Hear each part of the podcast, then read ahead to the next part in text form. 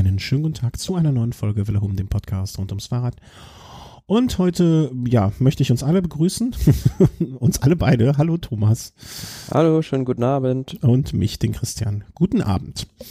Wir, ähm, es ist, ist jetzt Zeit für die äh, La Vuelta. Wir sprechen über die ähm, Vuelta. Ich habe jetzt, den, äh, wir müssen vielleicht das kurz erklären. Ich habe den Ablaufplan gerade nicht vor Augen ähm, weil ich noch nicht weiß, was heute bei der Etappe passiert ist und du hast irgendwie gesagt, das macht gute Laune.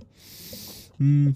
Und deswegen habe ich jetzt den Ablaufplan nicht vor Augen und weiß jetzt gar nicht, was, was, was so passiert in der Sendung, weil ich will mich nicht spoilern lassen. Kannst du das, denke ich mir gerade, ähm, das wieder kurz, kurz rauskopieren auf das zweite Tabellenblatt und dass wir das dann wie Karl aus der Kiste holen, wenn es wirklich der Fall ist, habe ich mir gerade überlegt. Klar, kann ich schon machen. Ähm, Ich muss nur ganz kurz gucken. Es gibt ja doch, bald ein sehr schönes neues Tool für Podcast-Shownotes und für Abläufe und so, das jetzt gerade in der Mache ist, ähm, wo man auch solche Sachen machen kann. Was ist so Spoiler ähm, wegtun? Ja. Darf ich reingucken? Äh, noch nicht. Noch nicht? Okay. Äh, hätten wir vorher machen können, aber so kriegt ihr mal mit, äh, was wir so hier hin, hintenrum uns für Späßchen machen. Also ich weiß nicht, äh, ich habe mich über die Vuelta informiert, ich weiß über die ganzen Etappen Bescheid, außer heute, weil ich erst um halb sieben nach Hause gekommen bin. Und ähm, ja, da halt noch nichts weiß. Und da ähm, habe ich jetzt gedacht, da warte ich jetzt auch mit, weil der gute Thomas mir so eine große Freude macht damit. Darf ich jetzt? Darf ich jetzt? Darf ich jetzt?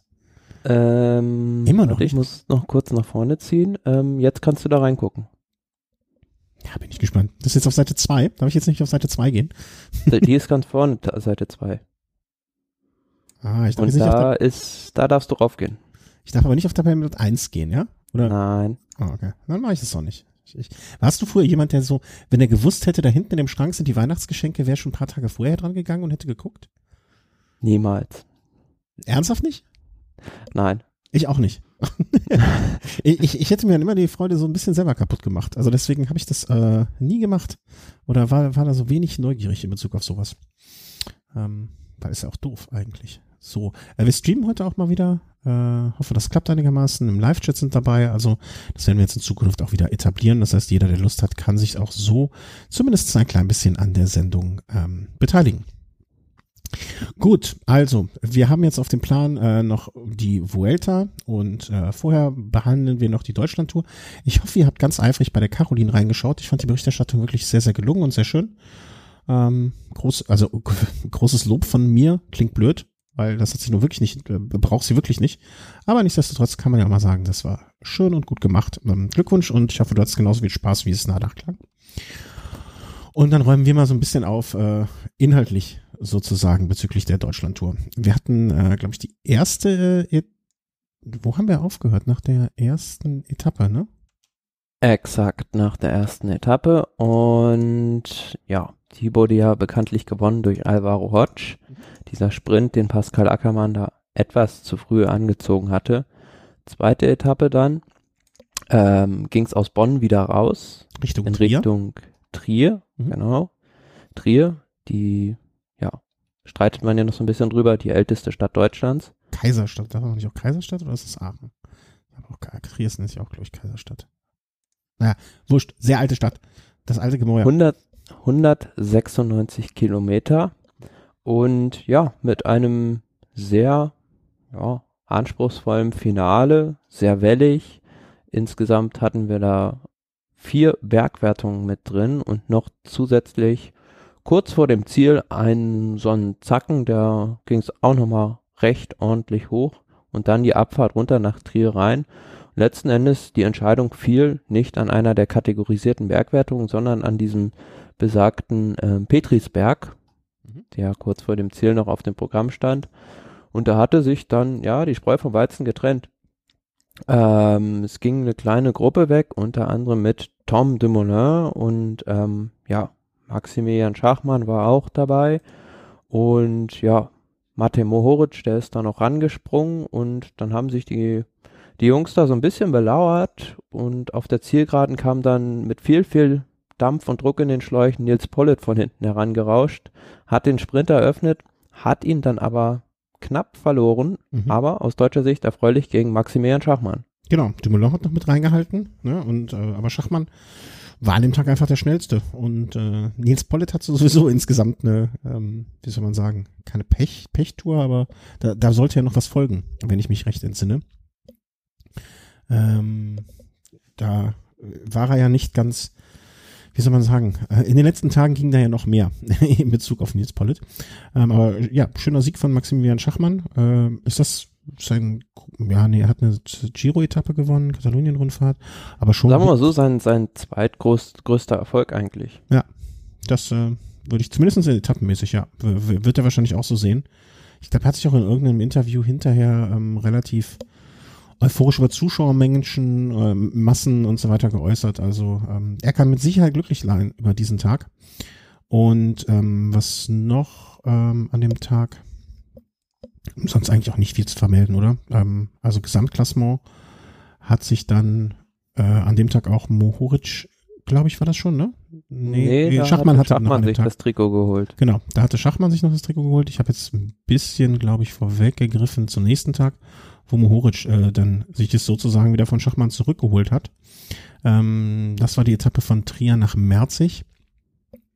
Ähm, Pollitt zwar auch wieder so eine profilierte Etappe, jetzt nicht wirklich berg, also nicht wirklich bergig, aber auch nicht äh, Topf eben. Ja, sagen wir mal so, es wurde da so eine Schlussrunde in Merzig gefahren und die war halt gerade so fies, dass sie dafür gereicht hat, um die Sprinter zu eliminieren. Gerade so hat es gereicht, um den kaputt zu machen. ja, das war wäre wahrscheinlich so eine Nummer gewesen, wo, ähm, wie soll man sagen, äh, wo ein, äh, na, wie heißt er? Helf mir doch auf die Sprünge. Wie heißt er doch gleich? Peter Sagan. Sagan, genau. Wo er noch einer derjenigen gewesen wäre, die Ruhe gekommen wäre. Aber ja, oder so ein Fahrer wie Michael Matthews beispielsweise, die da schon Ardennenfest sind. Mhm. Äh, ja, genau. Also so, solche Leute, nicht die, nicht die, wie soll man sagen, die, die, die, die ein, reinrassigen oder ähm, eindimensionalen Sprinter, sondern sozusagen ähm, die Bergfesten, die hätten das wahrscheinlich geschafft, aber in dem Fall äh, war das dann alles ein wenig zu viel für die Herrschaften. Naja, und da hat sich, ähm, wie spricht man ja richtig aus? Mohoric, ja, ne? Mhm. Ja. Hat sich Mohoric äh, dann am Ende durchgesetzt äh, vom Team Merida Bahrain und hat das Ding ganz knapp von Nils Pollitt. Ähm, Jascha Sütterlin auf Platz 4, auch finde ich, wie ich finde, ganz schön. Maximilian Schachmann auf 7. Also man sieht schon, dass die deutschen Fahne, Fahne da wirklich hochgehalten wird. Ne? Und dass das für diese jungen Fahrer auch eine, eine wichtige Möglichkeit ist, sich zu präsentieren. Ja, ein bisschen schade für Maximilian Schachmann an dem Tag, dass das Trikot wieder abgeben musste. Hatte da bei der entscheidenden Attacke von Mohoric leider den Postabgang verpasst. Ich weiß jetzt nicht genau, warum das der Fall war, ob er da in dem Moment ein bisschen eingebaut war oder einfach, ja, einen schlechten Moment hatte, kann ich jetzt nicht beurteilen, aber jedenfalls mit Platz sieben, ja, muss da dann wieder ins zweite Glied treten in der Gesamtwertung. Und wie man auch, ähm, hatten, hattest du, glaube ich, vorher, oder haben wir beide, ich weiß gar nicht, ob wir den Namen erwähnt hatten, aber ne, auch äh, sehr, sehr schön äh, auf Platz 12 vom Team Lotto Kernhaus, äh, Joshua, oder ja, spricht man aus wahrscheinlich, Joshua Huppertz. Also auch ein, so ein, wie wir gesagt haben, ne, so ein Fahrer aus der zweiten Reihe, ne, 23 Jahre alt, der dann durchaus mal drei Plätze vor Dumoulin reinkommt und äh, das auch nicht alle Tage erleben wird. Definitiv nicht. Also für diese kleinen Teams ist diese Deutschland-Tour ja das Highlight eigentlich in ihrem, also für die Teams aus Deutschland, ähm, das Highlight in ihrem Rennkalender neben den Rennen in Eschborn und äh, Eschborn Frankfurt und in Hamburg gewesen. Mhm. Ja, und ich, ich, ich glaube auch, da greifen wir jetzt vielleicht ein bisschen vorweg, aber so als Fazit, das wird sich auch dann, oder man kann sich gut vorstellen mit dem, was da, was man da gesehen hat und äh, erlebt hat, dass sich das in den nächsten Jahren hoffentlich so etablieren wird. Letzte Etappe, mh, hm, doch die letzte Etappe, ne? Vier. Vierte Etappe ähm, war dann die Etappe in Stuttgart. Äh, ich glaube auch wieder mit einem kleinen Rundkurs. Ähm, genau, zum Schluss wurde da auch noch so eine Runde wieder gefahren und ähm, mit einem Anstieg drin. Ja, und wieder hat's für die Sprinter nicht gereicht. Nee. Also ha, im Prinzip hat's, ähm, ich finde ganz lustig, oder wenn man es jetzt so im Nachgang betrachtet, ein bisschen auch das Profil also nee, kann man eigentlich nicht vergleichen, ne? aber auch vorne am Anfang wieder diese zwei Berge oder diese zwei Hügel oder, naja, wo an, bei einer Grand Tour wären es wahrscheinlich noch nicht mal Erhebungen gewesen, ne? Und dann hinten heraus wieder ein bisschen flacher. Hat der, gab's ja bei der Vuelta jetzt auch, ne? Eta, die Etappen, die schon vorne ähm, so anfingen. Im, mhm. im, im, im, Kleinen, im Großen da, im Kleinen hier. Und ähm, ja, Nils Pollitt hat die Etappe ähm, erfolgreich abgeschlossen. Also eine schöne Sache, ist damit an der Gesamtwertung dann auch nochmal an Schachmann vorbeigezogen und hat sich den zweiten Platz geholt. Ja, und ähm, Moritz hatte einfach äh, genug Abstand und hatte sich genug reingefahren mit den sechs äh, Sekunden, die ihm noch geblieben sind, hat sich da zeitgleich mit Nils Pollitt äh, ins Ziel gewagt äh, oder ins Ziel ge gerettet, gekämpft, wie auch immer. Ja, und, wobei das war, war ein ja wirklich Hitchcock-Finale, kann man schon fast sagen, weil Maximilian Schachmann wirklich an der letzten Steigung mit der Brechstange hat es da probiert, hat sich oben noch die Bonussekunden sichern können und dann in der Abfahrt in dieser kleinen Gruppe alles auf eine Karte gesetzt, alles von vorne gefahren, zwei, dreimal noch attackiert, ja und gut, Tom Dumoulin, der wird sich jetzt in Deutschland nicht gerade viele Freunde beim deutschen Radsportpublikum mit seiner Fahrweise gemacht haben. nee, also beschreib das mal, weswegen hinterher auch von, ich, was von Schachmann oder von Pollitt? Von irgendjemandem hat er doch mächtig äh, verbal auf die Mütze bekommen. Ja, es gab da so eine leichte Polemik, weil Tom Dumoulin, der hätte ja genauso gut ein Interesse daran haben können, da mitzuführen. Gut, kann man vielleicht einerseits ein bisschen verstehen. Er wird dann im Sprint sicherlich nicht der schnellste sein und nicht die, die maximale Anzahl an Bonussekunden abgreifen können.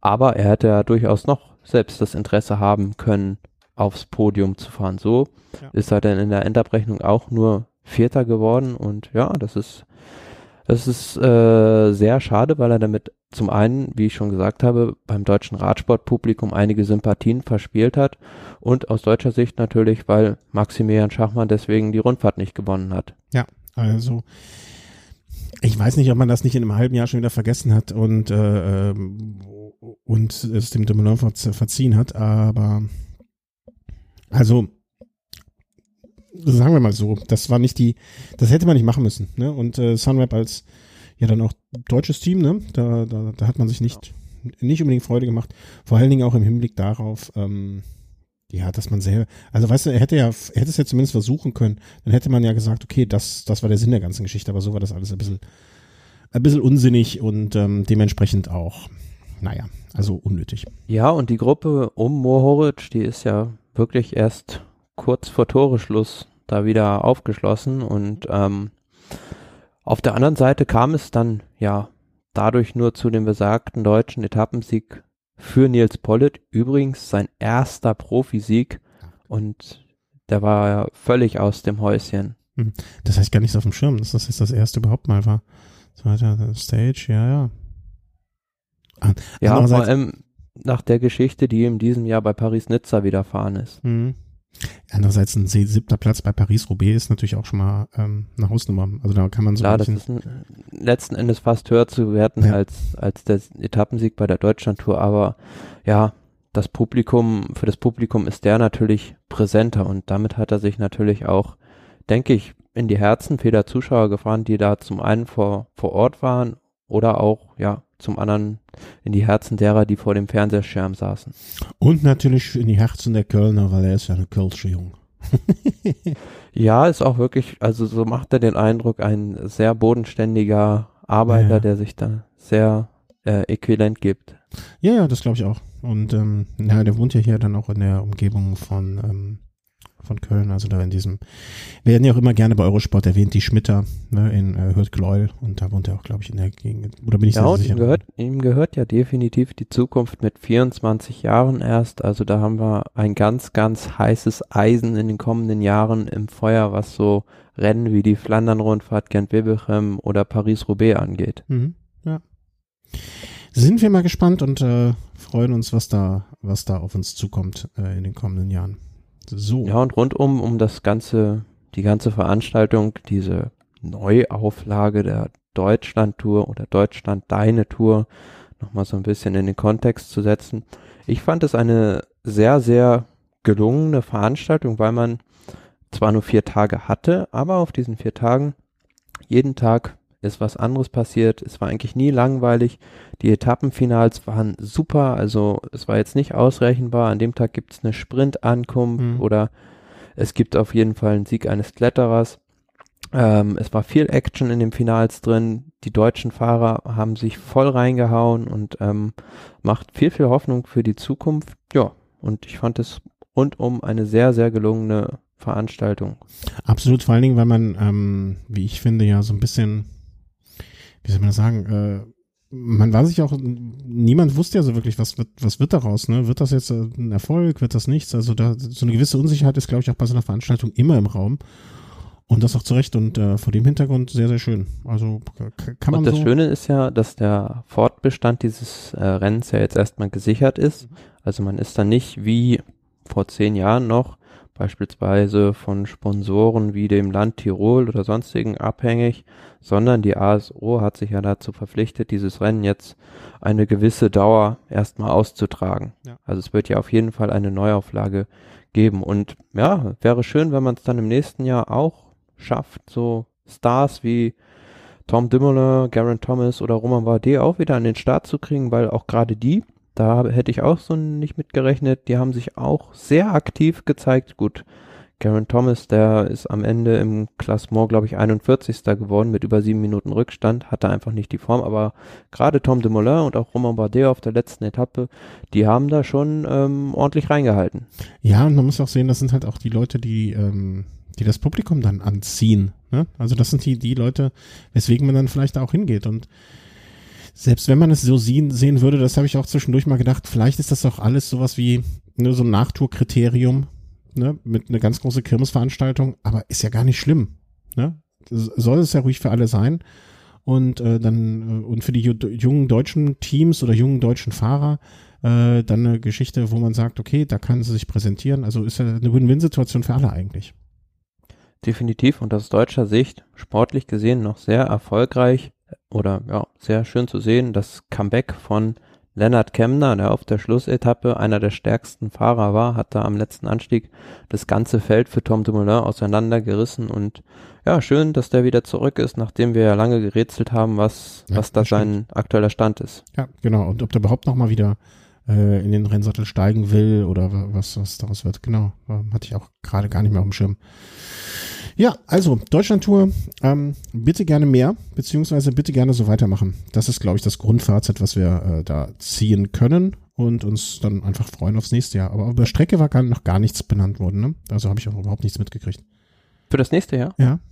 Nee, es heißt ja nicht umsonst deine Tour, sondern da werden dann ja wieder die ganzen Vorschläge jetzt erstmal wahrscheinlich gesammelt und dann Ich finde Wird von man- Köln, von Köln nach München.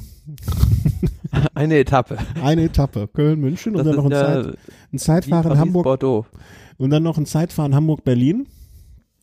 Aha. Ja. Und dann, wenn du in Berlin bist, noch einmal über den Kudamm Zeit, äh, hier so, so ein Mannschaftszeitfahren und dann ist es gut. Wenn ich einen Wunsch äußern dürfte, wäre das ja mal so eine Kopfsteinpflaster-Etappe im Norden. Dafür kenne ich den Norden viel zu wenig, als dass ich mir jetzt ein Urteil darüber erlauben könnte, was für interessante Kopfsteinpflasterpassagen es da gibt. Aber ich weiß, du dass du ja könntest, von da könntest kommst. da in der Gegend äh, ein, ja, fast schon ein Paris-Roubaix ausrichten, wenn du wolltest. Ja, aber entschuldige bitte, da muss ich jetzt mal eine Sache anfragen. Ja, jedes Mal, wenn die Tour ein Kopfsteinpflaster Passagen hat, fangen wir an zu diskutieren, ist das vernünftig oder ist das nicht vernünftig? Ist es vernünftig oder ist es nicht vernünftig? Und jetzt möchtest du anfangen, dass wir bei einer äh, Deutschlandtour mit nur fünf, sechs Etappen dann quasi das Äquivalent, äh, dann wären das ja vier, fünf Etappen bei der, äh, bei der Tour de France, dass wir sowas da einbauen. Also so richtig. Nils Pollitt und Jascha Süterlin würden sich darüber freuen. Äh, äh, ja, ich würde es ja auch gerne sehen, ne? aber ob das insgesamt für die Veranstaltung die richtige Lösung ist, möchte ich mich nicht zu äußern. Sagen wir mal so. Ich Ne? weiß nicht, vielleicht baut man ja auch mal so irgendwie so äh, Gravelstraßen ein oder sowas. Ja, also von mir aus gerne. Ne? Nur ob das dann, ob man damit dann die großen Namen mehr zieht oder mehr bekommt, als wenn man es einfach so mal eine schöne, entspannte Fahrt nach der Tour, wo sich die Leute präsentieren können. Ich meine, beim nächsten Mal wird es dann wahrscheinlich, wenn es jetzt zum gleichen Zeitpunkt ist, so sein, dass natürlich noch eine Woche mehr dazwischen ist. Weiß nicht, ob das gut oder schlecht dann ist oder wie, ob sich mal, ob man sich vom Termin her dann wie die Tour auch eine Woche früher ähm, ja, präsentieren wird. Äh, kann man gespannt sein. Also ich bin gespannt. Hängt natürlich dann jetzt auch so ein bisschen von der Entwicklung der deutschen ja, Fahrerhoffnungen ab, aber ich kann mir gut vorstellen, dass man im nächsten Jahr dann auch schon mal hingeht und so einen bisschen größeren Pass dann auch einbaut. Also von mir aus gerne. Also so, das mit München war jetzt noch nicht mal ein Scherz. Ne? Also man könnte auch München starten, dann rund äh, zwei, zwei, drei Etappen dann durch die Alpen führen, dann eine lange Eta Überführungsetappe und dann einen Sprint in irgendeiner der größeren Städte Mitte Deutschlands. Ne? Ähm, scheint mir auch, wäre für mich jetzt auch eine interessante Lösung. Aber da gibt's ja viele. Also äh, wenn das wie im kommenden, äh, im vergangenen Jahr war, einfach jetzt mal alle ein bisschen was ähm, zusammenschreiben, schickt's den hin. Äh, Adresse wird wahrscheinlich rausfindbar sein und äh, dann gucken wir mal, was wir daraus machen. Ja, aber man merkt schon definitiv, wir beide haben unseren Traumjob verfehlt. Das wäre nämlich Streckenplaner bei der Deutschlandtour. ich weiß nicht, ob das mein Traumjob wäre, weil ich, ich bin ja zugegebenermaßen echt schlecht in Geografie. Also mit so Städten, bei dir würden die immer nur rund um Köln fahren. nee, nee, nee, nee, nee. Also das nicht. Aber ich, es gibt so Städte, da weiß ich einfach überhaupt nicht, wo die sind. Also so, ich, Geografie war wirklich noch nie meine Stärke. Ähm, dafür habe ich ja meine, auch meine Frau. Das muss man dazugeben, die in der Hinsicht sehr bewandert ist.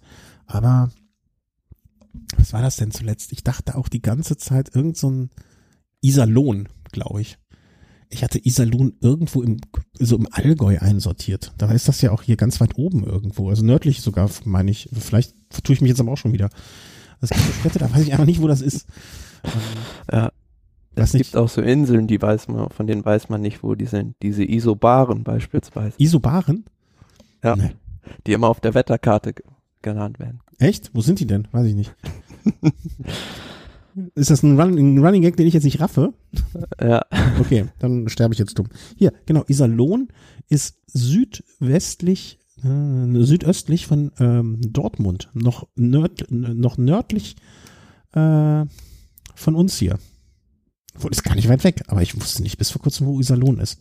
Gibt wirklich so komische Orte. Also es sind keine komischen Orte, ne? Es sind nette Menschen, die da leben, aber kein blassen Schimmer. Oder was war es noch? Ähm, ähm, ähm, ähm, hatte ich letztens auch wieder, wo ich mich so mächtig blamiert habe. Aber ich sage auch immer, ich kenne, ne, wenn es auf Ing aus war, dann weiß ich schon mal, ne, Straubing, Garching, da weiß ich ja immer, da, da weiß ich ja zumindest, wo ich das vom Namen her einordnen kann, ne? Aber Osnabrück, pff, weiß der Mensch, wo Osnabrück ist? Ich weiß Zelle, weiß ich auch nicht, was ist. Naja. Bevor ich mich noch mehr blamiere und hier zum Affen mache, ähm, hoffen wir, wie gesagt, dass es im kommenden Jahr eine schöne Strecke gibt. Ähm, mögen die, unsere Wünsche dort gehört werden. Ich weiß zumindest, dass eine Hörerin ja da vielleicht auch einen Draht hat. Äh, vielleicht, also vielleicht sollten wir mit der noch eine Sendung mal dazu machen. Und die kann uns dann Anregungen geben, wie wir unsere Strecke da verwirklichen. Aber kommen wir jetzt einfach mal zu dem anderen großen, vielleicht noch sogar dem größeren äh, Event, der derzeit unter äh, im Radsport sozusagen unter, unterwegs ist. Das ist die La Vuelta de España. Ähm, wir hatten beim letzten Mal so ein bisschen vorgeschaut, schon auf die ersten Etappen auch, äh, bis zur Etappe 3, also bis heute. Und fassen wir mal zusammen, was sozusagen, was, wie in so einer guten Serie, was ist bisher passiert und was wird ab jetzt passieren. Ähm, Montag, äh, Quatsch, Montag, Samstag, acht Kilometer Individual Time Trial Prolog mit Stage 1, aber dann doch nicht Stage 1 und so weiter. Wir waren verwirrt. Ähm, das Einzige, was wir nicht, wo wir beide Hand in Hand äh, in Richtung ähm, Favoriten gegangen sind, war Ron Dennis und wie soll man es anders sagen?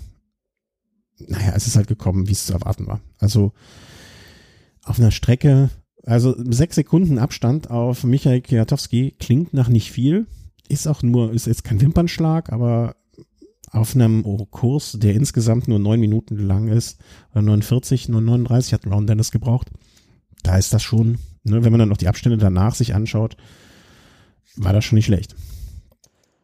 Ja, also man dachte schon, als Kwiatkowski da rumgebrettert ist, dass das eigentlich eine, eine Fabelzeit ist, die nicht zu schlagen ist, aber Rowan Dennis, das ist ja so ein Spezialist für so kurze Zeitfahren oder Prologe, sagen wir mal so, der ist auf so einer Distanz kaum zu schlagen, wenn er in Topform ist, auch nicht von einem, von einem Kwiatkowski, ja.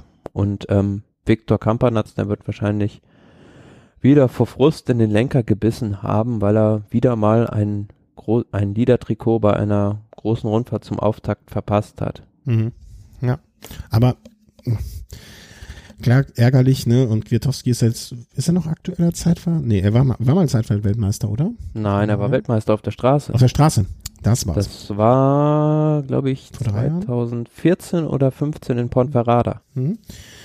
Ähm, so sehr er sich geärgert haben wird, aber er wird auch wissen, dass äh, Ron Dennis einfach in dieser Disziplin, ich will nicht sagen unschlagbar ist, aber ich glaube, er hat alle ähm, Siege dieses Jahr, die er errungen hat, beim Zeitfahren errungen. Und ähm, ja, was will man da machen? Ne? Also es ist halt das Pech für Leute, die in einer Rundfahrt mit Ron Dennis fahren, wenn es am Anfang ein Zeitfahren gibt. Dann holt er sich das gelbe Trikot auf der ersten Etappe.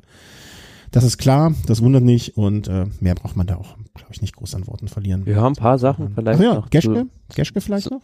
Mir ein. Genau, Simon Geschke, also das, den habe ich wahrscheinlich das, das Zeitfahren seines Lebens gefahren, Mhm. so ungefähr. Also den habe ich im Zeitfahren noch nie so stark gesehen. Ist da äh, als Achter am Ende, am Ende ja auf dem Tableau erschienen. Hm. Zeitgleich Vielleicht, vielleicht, hat ihm, vielleicht hat ihm das ein bisschen, vielleicht hört er uns ja zu und es hat ihn motiviert, dass wir uns gefragt haben, was soll dieser Wechsel? Ja, vielleicht hat er sich gedacht, den zeige ich es jetzt äh, mit meinen Grand Tour Ambitionen. Ich fahre jetzt einfach mal ein Zeitfahren und fahre in die Top Ten. Ja, und dann zeitgleich mit einem Mann wie De Marchi, äh, beziehungsweise mit einem Mann wie Castroviejo und was mich auch sehr überrascht hat, dass dann so ein Fahrer wie De Marchi, der wirklich nicht als Zeitfahrspezialist bekannt ist, Sechster wird in so einem Zeitfahren. Also, ja, das Vielleicht, ja, sagt, Mhm. sagt vieles aus.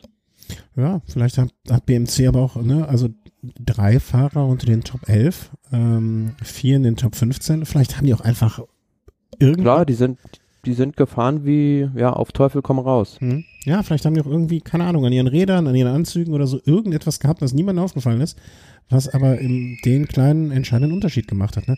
Diese Blagen, hörst du die Blagen da draußen schreien? Ich gehe da gleich runter und sag denen mal hier, wer, wer hier der Hausverwalter ist.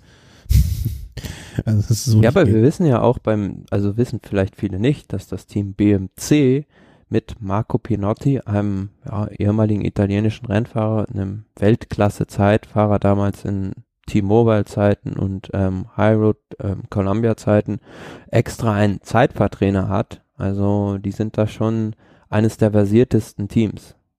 Allerdings, und das äh, ist vielleicht für das Team BMC der, der größte Downer in dem Zusammenhang, Richie Port schon an dem Tag mit ähm, 51 Sekunden, Platz 97. Das hatte ich mir ein bisschen anders erhofft für ihn. Ja, Problem war Richie Port ist einfach, ähm, zum einen hatte die Verletzung wohl noch nicht so recht weggesteckt von der Tour de France und zum anderen hatte da jetzt in den letzten Tagen mit Magen-Darm-Problemen zu kämpfen gehabt und Ja, hab die haben, haben ihn da halt ja völlig aus dem Rennen um den Gesamtsieg geworfen. Ja, traurig, Ja. dass das, dass das schon äh, quasi schon vor der ersten Etappe sozusagen statt äh, feststand, dass das wohl nichts wird. Schade. Wird, wird er jemals eine Grand Tour gewinnen? Mm, ja, kann ich mir schon vorstellen. Ich, Es ich, hat ich so halte lange gedauert, als dass man dir das Jahr abnimmt. nichts ist da unmöglich. Also ähm, beispielsweise bei, bei einem, ich, ich vergleiche das immer sehr gerne, diese, diese Karriere oder diese Laufbahn von Richie Port mit der von Cadel Evans. Der hat auch eigentlich nie richtig, äh, ja, er hat nie eine Grand Tour gewonnen, bis ähm, dann zur Tour de France im Jahre ähm, 2011, als er da dann wirklich, als bei ihm der Knoten mal geplatzt ist.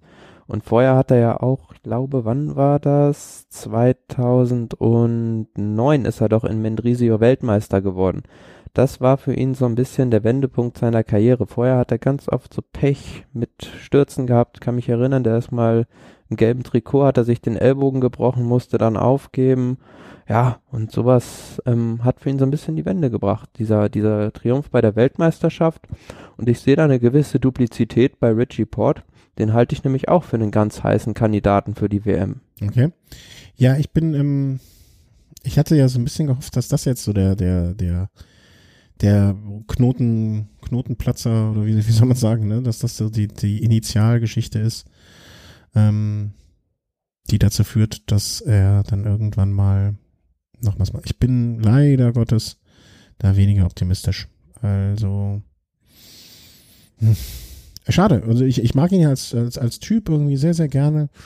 Ähm, aber ich weiß nicht. Ich bin da, ich bin traurig, möchte ich fast sagen.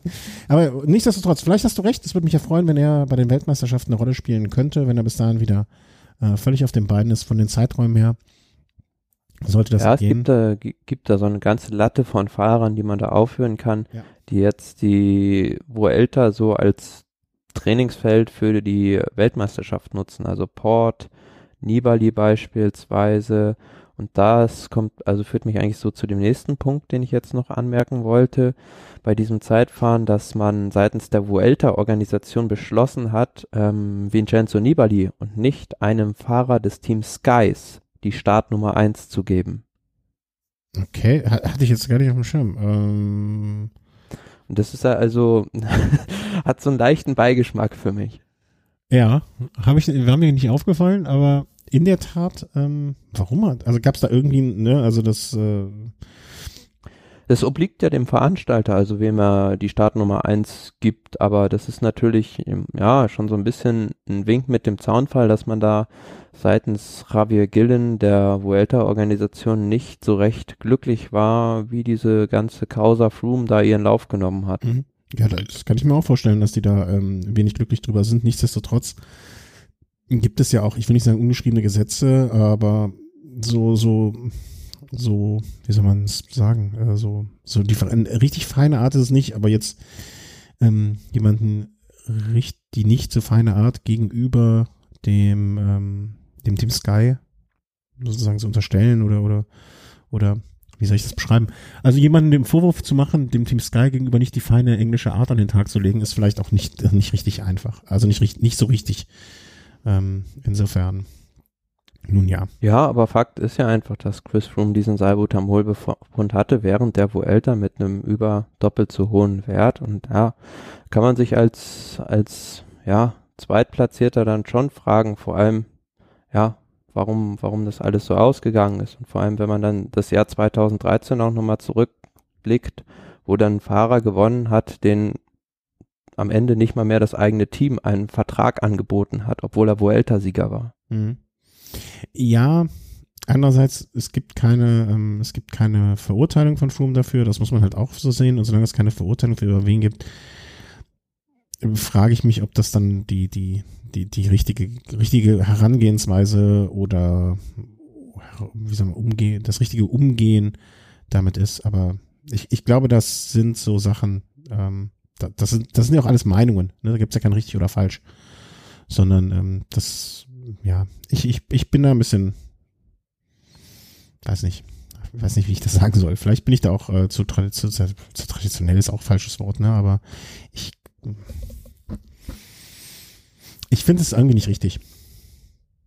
Weil er ist nicht verurteilt worden. Ich meine, diese Diskussion hatten wir ja schon mehrfach, ne? Ähm, äh, dass das alles jetzt mit Sicherheit nicht äh, den, äh, den Radsport weitergebracht hat, sind wir, müssen wir gar nicht drüber diskutieren, ne? Das ist nicht so, aber ähm, nichtsdestotrotz, er hat, äh, er hat es ist nicht hundertprozentig geklärt, ne? Es ist nicht schlussendlich ähm, zu, zu, zu einem Ergebnis gekommen und daher Nö, es ist zu einem Ergebnis gekommen, aber zu einem Ergebnis, was für viele, also für die meisten Radsportfans nicht nachvollziehbar ist. Ja, genau. Ja, aber wenn man, wenn es zu einem Ergebnis kommt, dann müssen wir auch mit diesem Ergebnis, ich will nicht sagen leben oder oder oder oder umgehen, ne?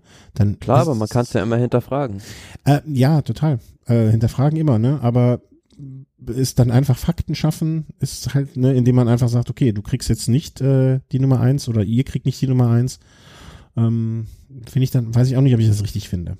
Ich finde, ich finde es, andererseits finde ich es auch, ähm, äh, wie soll man das sagen, ähm, ähm, ähm, ähm cool ist jetzt auch das falsche Wort. Ich, ich finde es so eine, so eine Spitze, ähm, wo ich sagen kann, das, das finde ich noch angenehm oder das finde ich lustig oder das ist, damit tut man keinem weh, sozusagen, ne? Weißt du, wie ich das meine? Also das, äh, mm. du, du anerkennst, du, du aberkennst jetzt keinen Titel und ähm, ja, das ist jetzt nichts Sch Schlimmes sozusagen.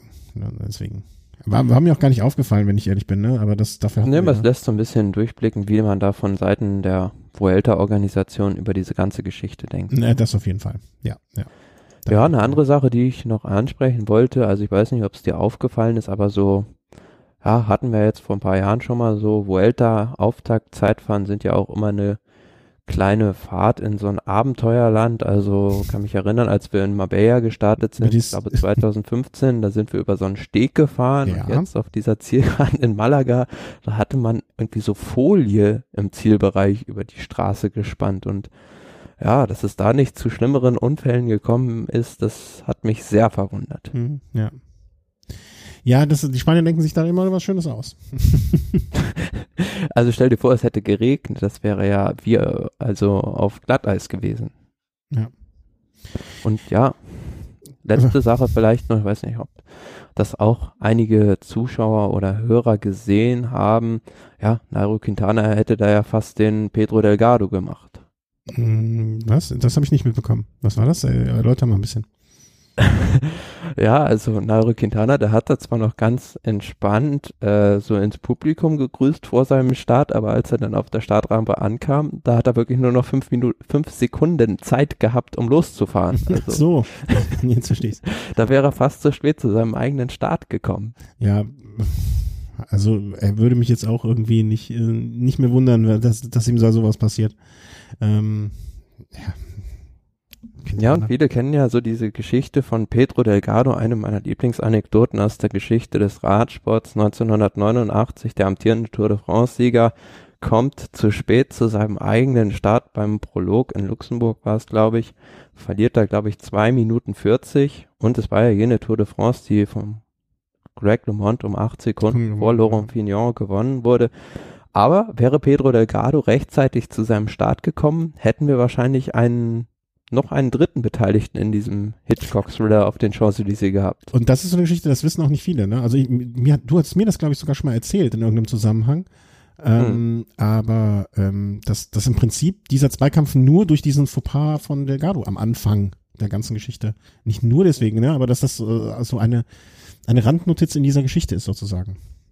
Ja, und bei der Tour de France 2006 gab es das auch schon mal. Floyd Landis, der ist, glaube ich, dann zehn Sekunden zu spät losgefahren immer wieder, da sieht man aber auch, finde ich, äh, also das passiert im Team Sky, würde das nicht passieren. So blöd es klingt, ne? Aber das sind die, das sind die nee, aber, aber Marginal Gains so, im positiven Sinne. Passt für mich so ein bisschen zu diesem, ja, Movies. Charakter, den, den Nairo Quintana so im Publikum abzeichnet und auch das Team Movistar. Mhm. Ja, ja, so sind sie. Ähm, also, fassen wir nochmal zusammen. An dem Tag äh, Ron Dennis äh, Platz 1, und ähm, ja, damit auch natürlich und äh, völlig zu Recht im roten, nee, was ist das rote Trikot dieses Jahr, ne? Was Im roten Trikot, ja, jedes Jahr. Nee, ja, die hatten aber schon mal ein goldenes Trikot, oder? Ja, aber glaube ich nur bis 2007. Du siehst, ich lebe in der Vergangenheit. Nee, warte, wann wurde es abgeschafft? Lass mich überlegen. Als Valverde gewonnen hat, 2009, war das Führungstrikot auch noch golden und ich glaube dann 2010 hat man auf Rot gewechselt. Okay. Also, so lange ist es noch nicht her.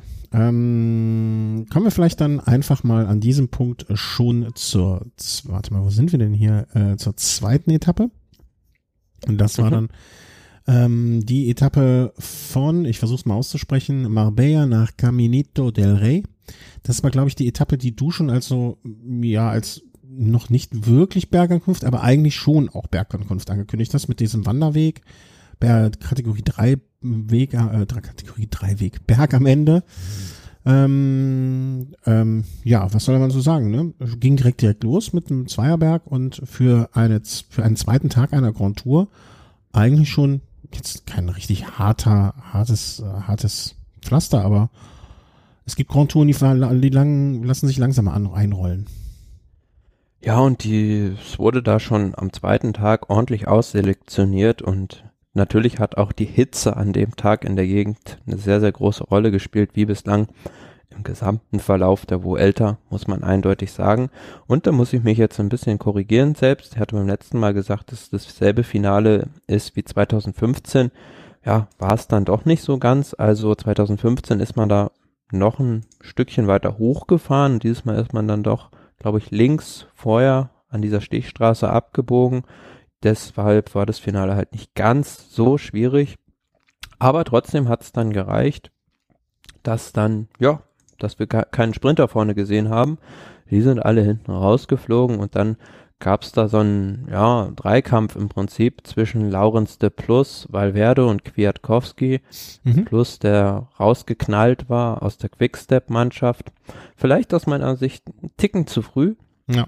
Ähm, ich, auch, ich habe es in der Zusammenfassung nur gesehen, aber da dachte ich mir auch, Junge, hättest du, ne, hättest du vielleicht mal einen Moment noch eine gehalten, ne? Er ist 22. Also in so einer Situation, dass man da vielleicht als Fahrer auch nervös wird und äh, mit den Jungs, mit denen man da vorne unterwegs ist, vielleicht so Helden aus der eigenen Jugend, ne? Und äh, dass man da vielleicht ein bisschen zu früh antritt, kann ich ihn auch nachvollziehen. Ja, aber lustig, keiner hatte den auf dem Schirm. Also so Niemand. während des Rennens sämtliche Kommentatoren, also selbst die Belgier äh, hatten es nicht auf dem Schirm, dass es ihr eigener Mann ist. Also mhm.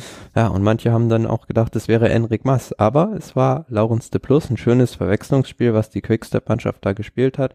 Aber ja, Valverde, der alte Fuchs, der wusste schon, wie der Hase läuft, hat, hat, ja, ist wieder rangefahren mit der Gruppe und dann Kwiatkowski hat ordentlich Gas gegeben, aber dann gab es so, na, so gut 200 Meter vom Ziel so eine Rechtskurve nochmal und da hat Valverde Kwiatkowski ganz intelligent in die erste Position geschickt, so dass er da nochmal Schwung holen konnte und dann mit seinem unwiderstehlichen Antritt das Ding gewonnen. Ja, also das, ich glaube, ähm, als er die Etappe gesehen hat oder das Profil gesehen hat, da hat er auch äh, wahrscheinlich ein kleines Lächeln auf den Lippen gehabt. Und ähm, wenn, er, wenn jemand das kann oder das so kann, dann ähm, ist es sicherlich er.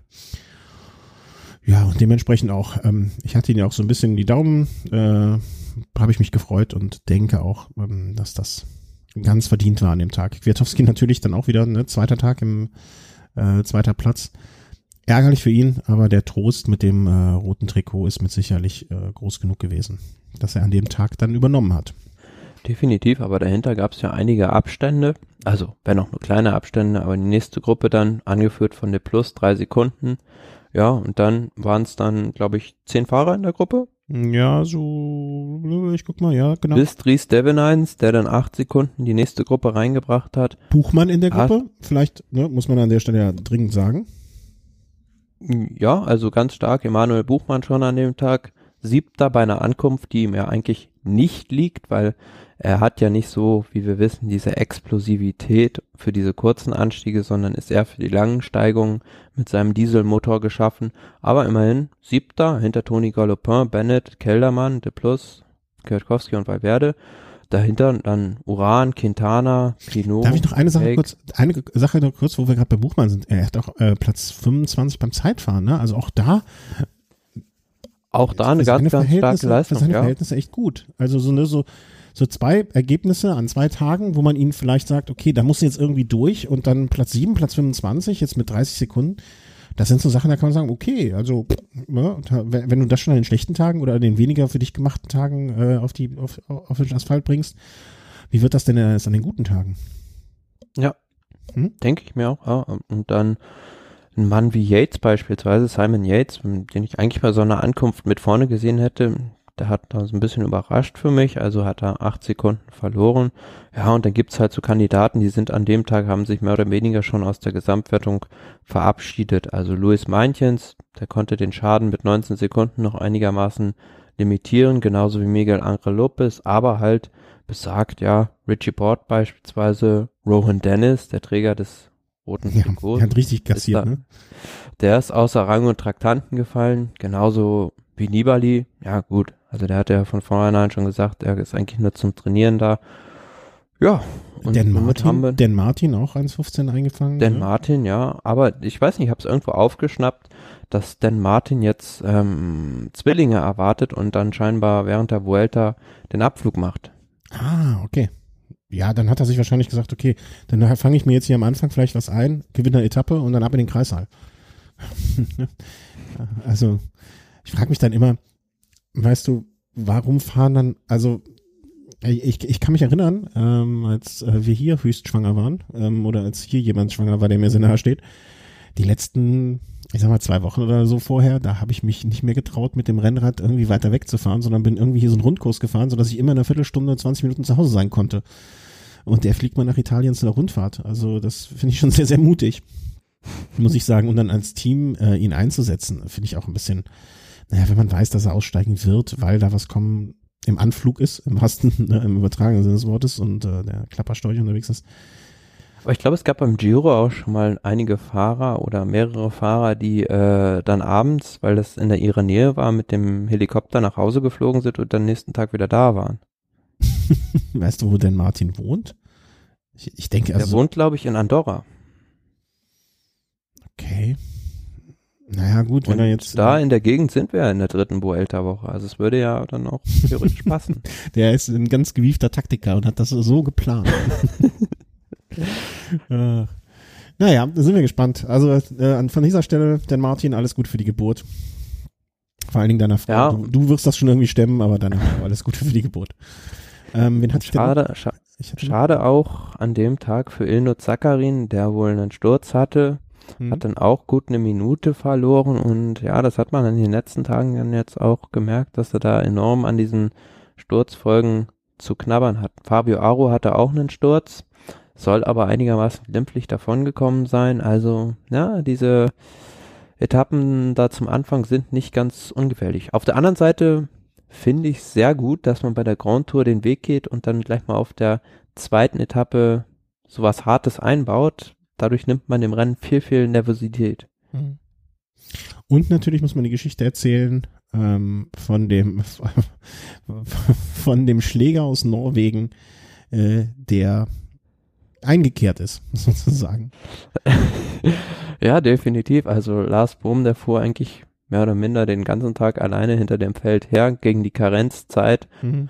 wegen Magen-Darm-Problemen, die er hatte, ja, und zwischendurch hat's ihm dann, hat er es dann so eilig, mal wohin zu müssen, dass er dann einfach kurzerhand bei einem Zuschauer gefragt hat, ähm, ob er da mal des, dessen Camper benutzen dürfte. Äh, ich habe da heute mit einem Kollegen drüber gesprochen, äh, der sogar Lars Bohm noch persönlich kennt aus äh, einer Zeit, gemeinsamen Zeit. Und ähm, der meinte auch, wenn es ein Belgier gewesen wäre, der hätte die Toilette nie wieder sauber gemacht. ja, also äh, sehr, sehr interessant. es sah sehr lustig aus. Ich habe mich noch gefragt, was würde wohl passieren, ähm, wenn der Mensch, der da das, Trick, äh, das Fahrrad gehalten hat, ne, also äh, wie heißt es das, ähm, na, das Bianchi, wenn der Mhm. einfach damit abgehauen wäre. Mm, Ja, das ja, hätte ja jemand mitbekommen. Ja. Ja, ja, aber äh, weg ist weg, sag ich mal. Ne? Ja. Ja. und wir können uns ja beispielsweise an den Fall Arno de Mar erinnern, Der das auch schon der, hatte. der, dem ist ähnliches passiert. Ja, der hat, äh, musste auch mal dringend wohin und hat auch den Camper eines Tour de France Zuschauers nutzen dürfen. Ja, ich stelle mir das, äh, ich muss da immer an die kennst du wahrscheinlich noch aus Höllentour, die Deutschen, die da mit dem Camper immer unterwegs waren. Aber bei dem Mar Genau. fand ich, hatte das noch, ähm, ne, du hast mir das Video jetzt gerade nochmal geschickt, sehr, sehr schön. Ähm, da hatte das noch irgendwie ein bisschen mehr Stil, fand ich. Ne? Der hat das Fahrrad schön abgestellt, das wirkte so ein bisschen, als wenn er eingeladen worden wäre, ja, kommen Sie hier rein. Ne? Dann ist da noch ein Kaffee, anderer ja. ist noch ein anderer Fahrer stehen geblieben. Hätte mich nicht gewundert, wenn er noch einen Kaffee bekommen hätte von den äh, Campingbesitzern da. Also das ist sehr, das wirkt auch so ein bisschen für mich, als hätte der andere äh, Fahrer, als wäre der vorher vorgefahren und hätte gefragt, äh, sorry, dürften wir mal kurz.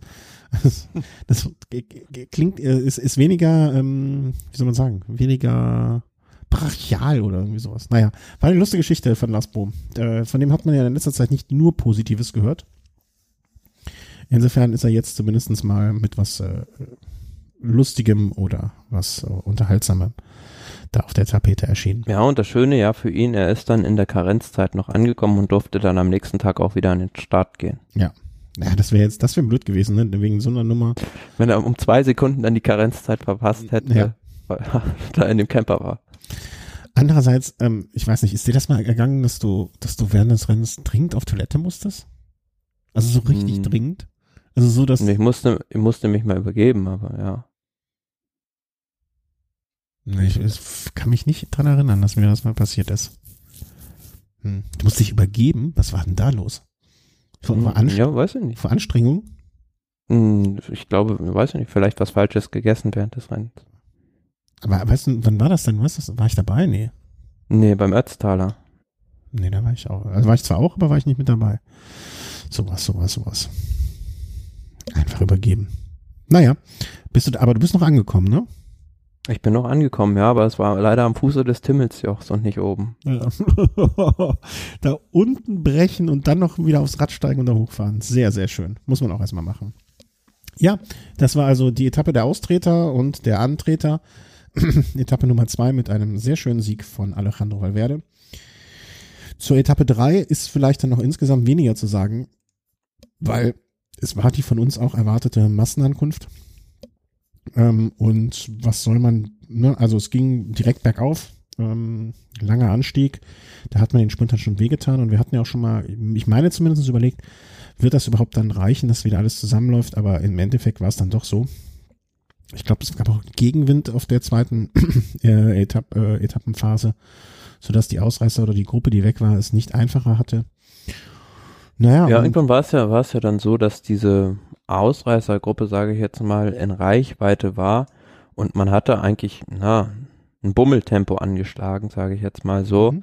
Und irgendwie war es dann ein paar Leuten im Feld zu bunt und die sind dann rausgefahren zu dieser Ausreißergruppe nach vorne. Ja, und der letzte Überlebende, der die, dieser zweiten Ausreißaktion war dann ja Lukas Pöstelberger, der auch erst kurz vom Ziel gestellt wurde. Aber einer, der wieder dabei war und wieder Pech hatte, war der Europameister im Zeitfahren Viktor Kampanatz, mhm. der rausgeknallt war und dann ja in so einer Linkskurve gestürzt war. Mhm. Ja, das hatte ich ehrlich gesagt nicht mitbekommen, muss ich gestehen. Ähm, ja, ansonsten wäre vielleicht also diese Aktion dieser zweiten Ausreißergruppe recht aussichtsreich gewesen, weil er hatte da auch noch einen Teamkollegen dabei, Viktor Kampanatz, und wenn du halt so ein Zugpferd da in so einer Fluchtgruppe mit dabei hast, dann hast, hast du eigentlich gute Karten. Ja, auf jeden Fall. Und ähm, äh, auch für Bora wieder so eine Nummer, ne? Also einfach ein Fahrer da den, den halben Tag draußen äh, vor der äh, vor, vor, vor, vom Feld fahren zu lassen, äh, ist natürlich auch immer eine interessante Sache. Ne? Also für den Sponsor einfach. Und, ähm, und zum anderen, du musst dann, die haben ja einen guten Sprinter mit Peter Sagan dabei, du musst dann halt hinten nicht arbeiten. Ja, genau. Und der ähm, ist dann auch am Ende des Tages, ne, also es war jetzt auch nicht die leichteste Etappe, muss man ja auch mal sagen, ne, äh, ist dann zumindest noch auf Platz drei reingekommen. Und ich glaube, wer da vorne gelandet ist, ne, der ist dieses Jahr ja auch, ähm, er fährt wahrscheinlich die Saison seines Lebens, zumindest bisher, ne, Viviani. Ähm, der, der, den der Wechsel, also ich glaube, ich kann mich selten erinnern, wo der Unterschied eines Fahrers nach einem Wechsel so wie Tag und Nacht war, äh, wie Viviani.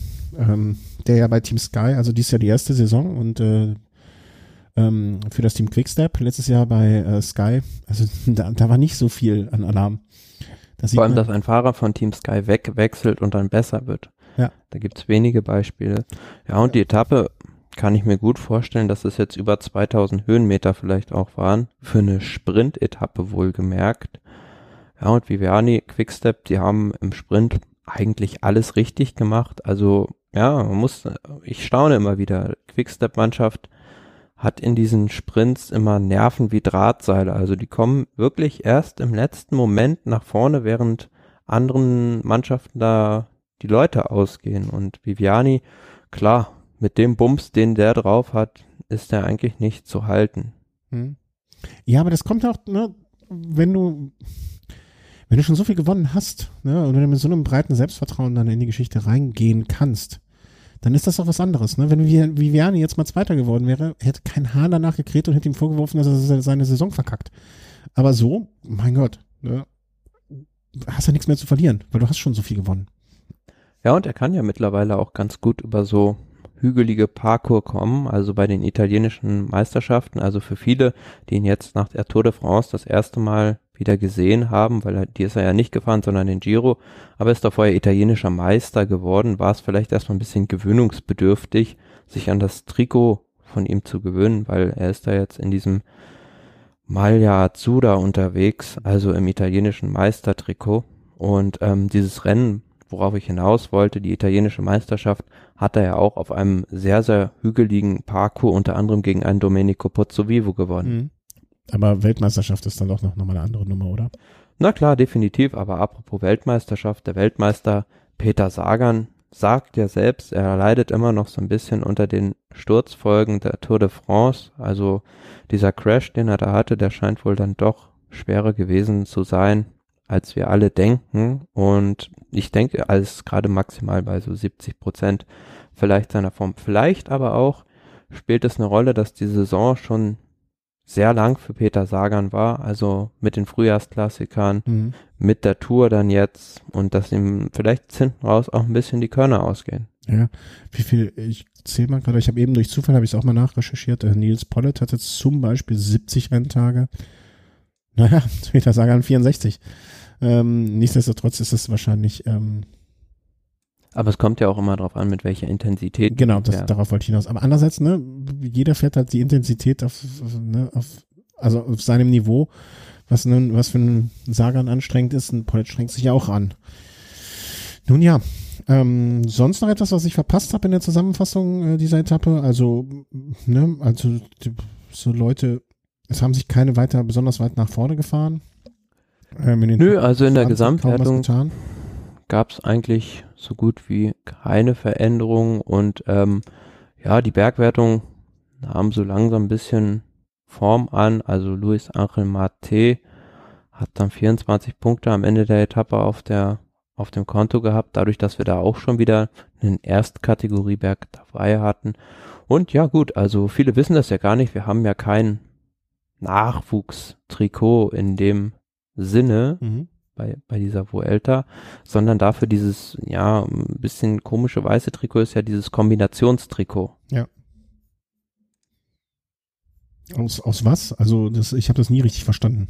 Die Kombinationswertung ist einfach äh, zusammengesetzt aus allen, also Gesamtwertung, Punktewertung, Bergwertung, wer da die niedrigste okay. äh, Punktzahl hat, die niedrigste Rangzahl, sagen wir so, werden alle Ränge zusammen addiert, der bekommt dieses Kombinationstrikot. Ah, okay, okay. Wieder was gelernt, ähm, wobei ich glaube, das Lernen bringst du mir jedes Jahr bei und ich vergesse es einfach immer wieder jedes Jahr. Dieses Format gibt es ja in der Form eigentlich auch nur bei der Vuelta, aber sehr interessant. Man hat ja beispielsweise früher auch mal die Tour de France nach Rangpunkten ausgefahren. Mhm. Ja, das stimmt, aber das ist schon ewig lange her. Ja, aber wäre auch mal ein spannendes Format ihr wollt, ihr macht mir immer die Tour, ihr, ihr mit euren Ideen, ihr jungen, jungen Menschen, ne? Lasst doch mir, lasst doch mir wenigstens die Tour, wie sie ist.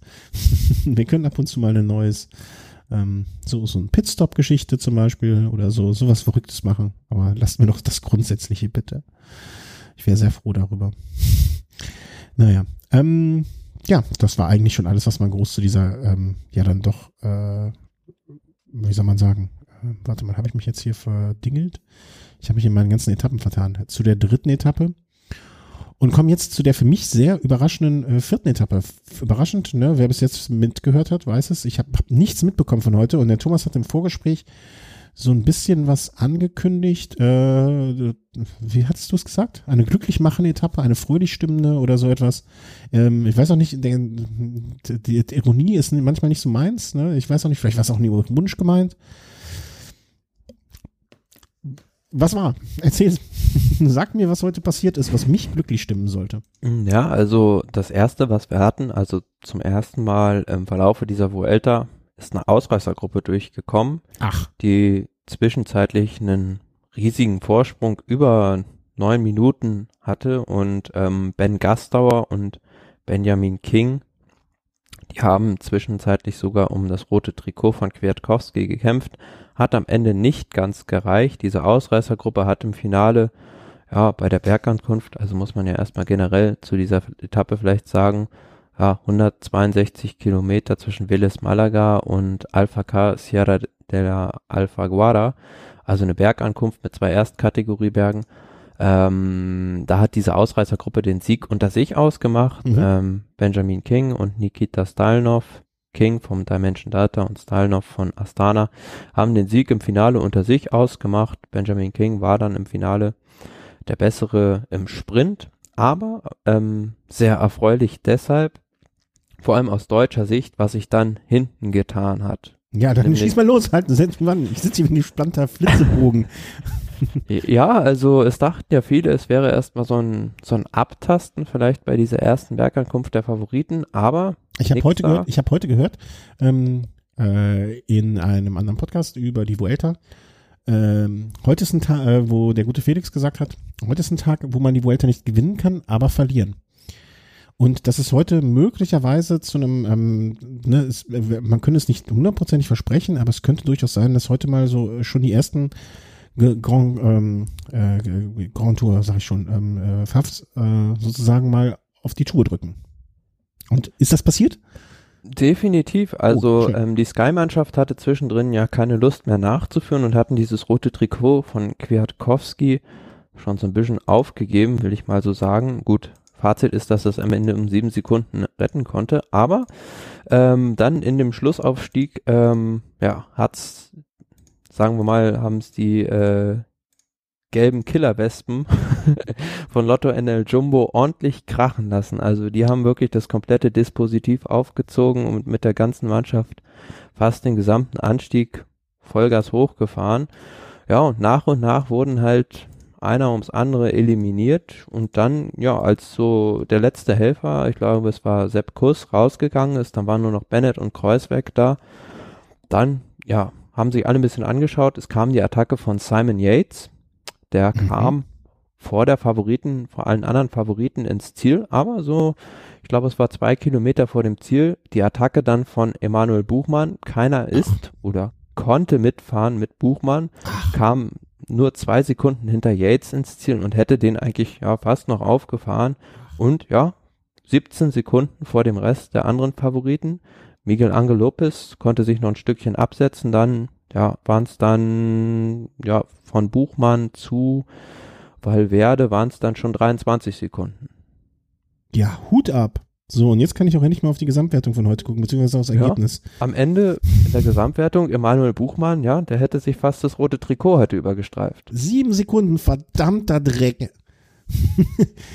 verdammter Dreck, wie ärgerlich. Naja, aber andererseits, mein Gott, also hätte man, hätte man Buchmann jetzt vor, äh, irgendwie vor fünf Tagen gesagt, dass er nach der vierten Etappe auf Platz zwei steht, hätte man ihm jetzt mit Sicherheit, äh, hätte er gesagt, ja, mache ich, nimm ich. Ja, super, schön. Also hast recht, also freut mich. Ist eine Etappe für gute Laune. Ähm, ja, ganz, ganz beherzte und couragierte Fahrweise in diesem Finale und wie er da auch an Yates rangeflogen ist, das war sehr, sehr beeindruckend. Also Simon Yates ist ja nicht irgendwer, sondern jemand, der ja. den Giro d'Italia über große Strecken dominiert hat und da Leuten wie Valverde, Quintana oder auch Froome. Rigoberto Uran, der Zweiter der Tour de France, war das Hinterrad zu zeigen, das, das zeigt schon von Stärke. Ja, und auch dem Quintana einfach mal äh, irgendwie, wie viele Sekunden sind das hier, 26 Sekunden einzuschenken, ne, muss man ja auch erstmal machen. Finde ich. Definitiv, aber auf der anderen Seite finde ich es auch besser eigentlich, dass er jetzt dieses Führungstrikot nicht hat, ja, weil klar. das, dann hätte er natürlich enorm viel Druck jetzt auch auf den Schultern und es wäre natürlich mental für ihn auch eine sehr, sehr große Herausforderung, das erste Mal jetzt dann in so einem Liedertrikot bei einer großen Landesrundfahrt zu fahren. Und so ist es jetzt vielleicht ganz gut. Er fliegt dann weiterhin, ja, will ich jetzt nicht mehr sagen unter dem Radar, weil spätestens seit heute sollten bei allen Gesamtklassements Favoriten, wenn sie den Namen Emanuel Buchmann hören und wenn er wegfährt, alle Alarmglocken läuten. Mhm, ja, ähm. Aber er kann so ein bisschen weiterhin in Ruhe sein Rennen fahren und muss da nicht die Last des Rennens tragen. Andererseits muss man ja auch sagen, finde ich immer in solchen Situationen, wenn man einmal die Chance hat auf so ein Trikot, wer weiß, ob sie nochmal kommt. Ne, bewusst äh, hat das mit Sicherheit auch nicht liegen lassen. Ähm, das, das nicht, nee, aber ja, ich kann mir auch vorstellen, dass man bei Bora da jetzt ganz, ganz froh auch drum ist. Also er hat auf jeden Fall jetzt ein ordentliches Statement geliefert und ähm, seine Ambitionen für die Top Ten untermauert. Absolut, absolut. Ja, schön. Also, Schön, kann man einfach nur sagen. ähm, das freut mich doch sehr. Äh, ja, und äh, hat er, hast du denn irgendwelche Interviews gehört? Er wird wahrscheinlich hinterher abgefeiert haben bis zum, also er ist bis zum Er hat abgefeiert oder er wurde abgefeiert? Äh, sowohl, sowohl als auch. Nö, also das Interview, was ich von auf, äh, also auf der Seite von oder auf dem Twitter-Account von Bora gesehen habe mit Emanuel Buchmann, war hat er die Dinge doch recht realistisch eingeschätzt. Also, dass er da rausgefahren ist, niemand wollte so richtig hinterherfahren und er hatte sich sehr gut gefühlt. Ja, und muss jetzt halt sehen, wie es dann in den nächsten Tagen weiterläuft. Mhm. Aber ähm, was ich halt so sehr, sehr spannend fand, wie sich die anderen Favoriten so verhalten haben. Also als Yates dann weggefahren war, wollte da keiner, ja, die Last des Rennens ertragen. Also weder die beiden Lotto-Jumbo-Fahrer, Kreuzweg und Bennett, noch irgendwie die Movistar-Mannschaft. Gut, man hat schon gesehen, dass Valverde da etwas Führungsarbeit für Quintana gemacht hat. Also da kann man schon so ein bisschen rauslesen, vielleicht, dass man bei manchen Etappen auf Valverde setzt, aber wenn es ums große Ganze geht, dann mhm. doch Quintana vielleicht der Wunschkandidat ist oder der Mann, der es letzten Endes richten soll. Ob es, aber der, ob es der Wunschkandidat ist, möchte ich sogar bezweifeln, aber zumindest der Kandidat, für den man für aussichtsreicher hält. Ja, aber auch so Fahrer wie Fabio Aro, die zwischenzeitlich dann Probleme hatten. Zakarin, der hat heute viel, viel Zeit gefressen, also ist eigentlich im Prinzip schon fast raus aus den Klassementsrennen. Thibaut Pinot und auch ein Rigoberto Uran, die hätte man ja vielleicht dann doch ein Stückchen weiter vorne erwartet. Also, ja, also es ist sehr, sehr spannend und es geht sehr, sehr, sehr eng zu. Ja, aber cool. Also ich bin jetzt, äh, ich bin jetzt immer noch so ein bisschen geplättet davon, dass, äh, also im, im schönsten Sinne, dass äh, Buchmann da so ja, also äh, das sich so geholt hat. Also super. Entschuldigung. Ja, und wenn man mal so einen Überblick gerade über die Klassements Favoriten vielleicht macht. Genau. Buchmann ist ja der einzige so ziemlich, der jetzt noch gar keine Grand Tour diesem Jahr gefahren hat. Simon Yates, der ist den Giro gefahren, konnte sich während der Tour de France erholen und auf die Vuelta vorbereiten. Genau gleich wie na, fast gleich wie ein Wilco Keldermann, der, glaube ich, bei der Tour früh raus ist. Nairo Quintana hat auch die Tour gefahren, Rigoberto Uran auch, George Bennett hat den Giro gefahren, Thibaut Pinot auch. Also es gibt also nicht so wirklich viele Leute, die super ausgeruht jetzt zur Vuelta kommen. Es könnte vielleicht ein Plus für Buchmann sein. Auf der anderen Seite ist es jetzt so seine erste Grand Tour, die er als Kapitän in Angriff nimmt und mit den, wo er da in der dritten Woche dann vielleicht auch mit ernsthaften Ambitionen aufs Klassement fährt und da muss man dann wirklich von Tag zu Tag sehen, wie er sich da schlägt. Und ähm, eigentlich auch nur eine Randnotiz, aber zumindestens auch so ein kleines Indiz. Ähm, die Wettquoten für Emanuel Buchmann, äh, er steht jetzt auf einem Niveau mit George Bennett und Steven Kruiswijk. Ne? Also jetzt auf Platz äh, 7, 8 und 9 die drei und äh, hat sich schon deutlich verschoben. Immer, immer noch. Ja, also auch da traut man ihm jetzt ähm, eindeutig eindeutig ähm, mehr zu. Und wenn wir jetzt dann gleich vielleicht mal vorausblicken auf die nächsten Tage so, also ja, auf jeden Fall. Kann, kann mir schon vor, gut vorstellen, also Kwiatkowski, der wird sich mit Sicherheit nicht ewig da an der Spitze halten. Also heute war, denke ich, so ein Berg, den kann Kwiatkowski noch mit den Besten beenden, aber hätte er mehr gekonnt, wäre, denke ich, auch da mitgefahren bei Yates und Buchmann. Ja, aber in den kommenden Tagen, da sind halt ähm, ich denke an, an dieser nächsten schweren Bergankunft am Kovatia, wenn er sich mhm. da wieder so gut schlägt, dann könnte es auch drin sein, dass er, wenn er da noch gut liegt, dieses Trikot auch übernehmen könnte. Verdammt, die ein, das ist jetzt, glaube ich, die Etappe, die ich gerade verschlagen habe. Lass uns mal chronologisch vielleicht weitergehen. Ähm, schon als Vorausschau auf das, was jetzt passiert. Ja, aber vielleicht noch zwei, drei Sachen. Ja, sag, wenn du noch hast, noch. klar. Ja, für die Mannschaft Dimension Data war es jetzt, glaube ich, gar der erste World Tour Erfolg in diesem Jahr durch Benjamin King, der heute der King war. wie viel, wie viel, in wie viel Zeitschriften wird man morgen diese Überschrift lesen?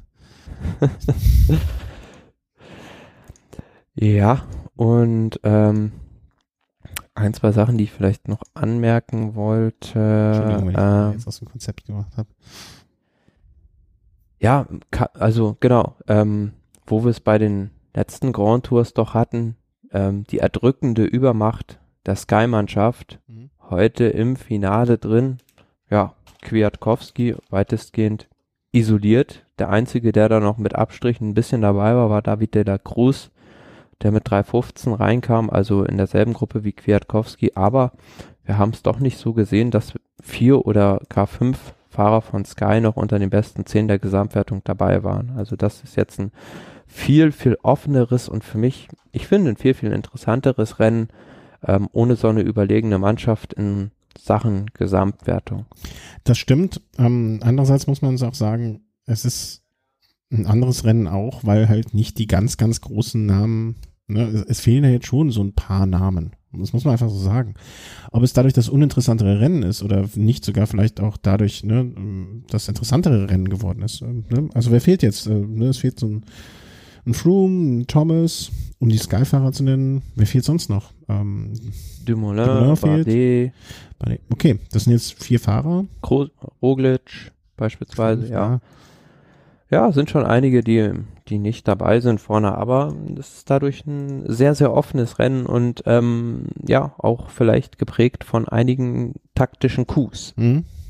Ja, also das heute ähm, hat der Kollege schon recht gehabt. Ne? Man kann es heute nicht gewinnen, aber verlieren und äh, zu, oder wie Buchmann einfach mal ein Ausrufezeichen setzen und äh, sozusagen mal seine Visitenkarte auf den Tisch legen und sagen, ich bin auch hier dieses Jahr.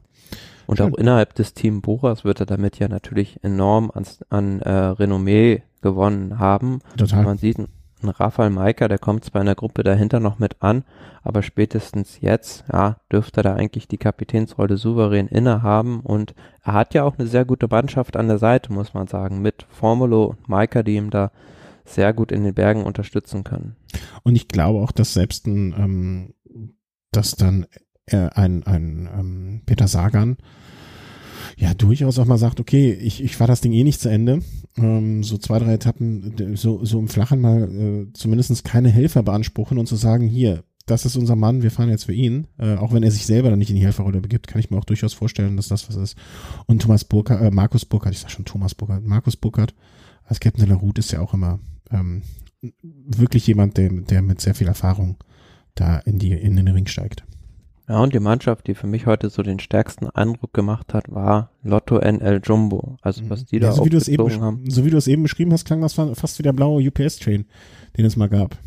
Ja, so, also hat schon ein bisschen daran erinnert. Also einer nach dem anderen hat da das Tempo um eine Stufe hochgeschraubt und na klar, wenn du so einen Mann wie Sepp Kuss dann noch hast als letzten Berghelfer oder davor dann Florenz D, fast das Tier, also die sind da schon ordentlich hochgeknallt. Ja, schön.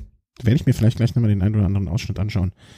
Weil das klingt ja so, als hätte das äh, durchaus. Aber wenn du es dir nochmal anschaust, mhm. also sei nicht verwundert, dass du plötzlich Buchmann das erste Mal vom Ziel siehst, weil die Attacke war nicht so richtig von irgendeiner Kamera eingefangen. Dann kann ich es mir sparen. Sehr gut. Entschuldigung. Also äh, er ist irgendwie auch, auch unterm Fernsehradar dann offensichtlich geflogen. Ja, hat sich so weggeschlichen. Mhm. Kommen wir zur Vorausschau, was sozusagen jetzt bald passieren wird. Hm, morgen die Etappe von Granada nach Roquetas de Mar. Hm, wird, also ich habe mir, wenn man sich das Profil so anschaut, würde ich fast behaupten, könnte eine gute Ausreißer-Etappe sein. Könnte aber auch, wenn hin, wenn die, wenn die Sprinter einigermaßen rüberkommen, ich meine, man hat so ich schätze mal, wie viele Kilometer sind das vom Ziel? So, so, so 28? Nee, mehr. Acht, ja, doch, so 28. 26. 26. Ziel ist die letzte Bergwertung, mhm. wird die abgenommen. Und dann geht's wieder bergab und dann flach. Könnte für Sprinter reichen, könnte aber auch sein, dass man sich da verschätzt und eine, eine Ausreißergruppe durchkommt. Liege ich damit? Ja, ich finde es sehr interessant auch. Also, na, für die Sprinter du siehst ja, es gibt kaum einen, äh, gibt eigentlich nur kurz vom Ziel einen flachen Meter auf dieser Etappe, sonst geht's immer rauf und runter. Mhm. Und ich könnte mir auch gut vorstellen, dass da mannschaftstaktisch was probiert wird, weil, wie gesagt, so 26 Kilometer vom Ziel, dann geht's bis, na, so gut acht Kilometer vom Ziel eine Abfahrt runter, die auch recht steil zu sein scheint. Und wenn man da mit der Mannschaft mal ordentlich Druck macht in der Abfahrt, kann man da auch ja einiges an Schaden anrichten. Also Movistar ist so ein Team, das auch für solche Aktionen bekannt ist, die da auch gerne mal was probieren. Und ähm, sowieso, wenn, wenn sich dann guter Abfahrer was zutraut, dann kann es da auch bei den Favoriten die ein oder andere Überraschung geben. Hm, hoffen wir nur, dass das alles gut geht und nichts, ähm, ne, aber das ist ja meine Sorge, die ich jedes Mal bei solchen Etappen dann äh, sage und ähm, mir einfach denke, hoffentlich, hoffentlich passiert da nichts. Mm, das wird dann, aber was sagst du, Sprinter oder ähm, Ausreißer oder gar irgendeiner von den, von den äh, Fefs? Mm, ich glaube schon, dass die ähm, Sprinterteams versuchen werden, das Ganze zusammenzuhalten, aber ich kann mir vorstellen, dass die meisten an diesem Zweitkategorieberg rausfliegen und so wir einen Sprint einer kleinen Gruppe sehen, wo ich ja Valverde als heißen Kandidaten sehe. Okay, den hätte ich jetzt für morgen wahrlich gar nicht auf dem Schirm gehabt. Ähm, aber nee, ich glaube, das wird morgen. Ähm, die Sprinter haben zu wenig Chancen, als dass sie diejenigen, die sich auch nur im ha einen Hauch einer Chance äh, sich ergibt, nicht nutzen können. Deswegen glaube ich da morgen an einen Sprinter oder Ausreißer oder von den Fefs. Alles möglich. Das ist die Etappe von Mittwoch. Hm, Donnerstag weitgehend, es wird als Flachetappe bezeichnet. Ähm, aber was bei der Vuelta eine Flachetappe ist, ne, sind trotzdem zwei Dreierberge. Naja, also das ist ja so ziemlich eine der flachsten Etappen. Ja, ja, aber nichtsdestotrotz, ne? Also es sind zwei Dreierberge immer bei. Klar, nicht so viel mit drei, knapp 300 Höhenmeter. Ja, aber guck dir mal die, die Ja. Dreierberge an. Also da geht ja es recht. 300 Meter hoch, zweimal. Und aber aufgepasst. Den ganzen Tag geht's im Prinzip an der, an der Küste entlang von San Javier, Mar Menor nach, äh, das ist der Zielort, beziehungsweise von Huacal Overa. Und dann eigentlich im Prinzip immer entlang der Mittelmeerküste. Und Mhm. da könnte auch der Wind eine Rolle spielen. Und ich sage ja, wenn Thomas sagt aufgepasst, dann ist was dran. Äh, ja, Ja, ich kann mich da an die ein oder andere Windkantensituation schon bei der Vuelta erinnern. Also Okay. da, also, äh, aber ne, wenn nicht, äh, also wenn nicht Sprinter da, wo sonst? Ähm, kann mir auch gut vorstellen, dass bei so einer Etappe mal ein Sprinterteam, wie beispielsweise Quickstep, ordentlich bei Wind reinhält und dann vorne eine kleine Gruppe mit ein paar Sprintern den Sieg unter sich ausmacht. Okay, ja, da, da kann ich mir auch gut vorstellen wiederum, dass wenn Quickstep, die ja Windkante fahren können, wie kaum, kaum ein anderes Team, ähm, dann, das ist halt die Situation, wo ich mir denke, okay, da muss, da kann sich dann Buchmann wirklich in die Top 5 reinfahren, wenn er da clever genug ist und gut genug aufpasst und äh, vielleicht auch mit Markus, Bur Markus Burkhardt an der Seite da sich richtig aufhält, ne? da kann man dann auch nochmal vielleicht den einen oder anderen Mitfavoriten in so einer Situation ähm, äh, distanzieren. Ne? Das, das, das sind halt die, die Sachen, wo man aufmerksam, aufmerksam sein muss. Schlichtweg und ergreifend. Na? Sind wir mal gespannt. Ähm, nächste Etappe ist dann schon der 31. Also das ist dann, glaube ich, wenn ich jetzt richtig Freitag. sehe, der Freitag, genau. Ähm, Ja, und da bin ich noch so ein bisschen, Profil, finde ich. so ein bisschen am Zweifeln. Also eigentlich würde ich sagen, es gibt einen Sprint, Aber, aber die, die Frage ist halt dieser letzte Drittkategorieberg. Ja. Da bin ich so ein bisschen am Zweifeln, weil da geht's so, na, fünf Kilometer, 250 Höhenmeter fast hoch. Also wenn da eine Mannschaft oder einer richtig es krachen lässt in dieser Steigung, dann könnte man da die Sprinter den einen oder anderen eliminieren. Oder auch vielleicht mit zwei, drei Leuten in der Abfahrt vorher. Ähm, dass man da richtig, ne, mit zwei, drei Leute, die abfahren können.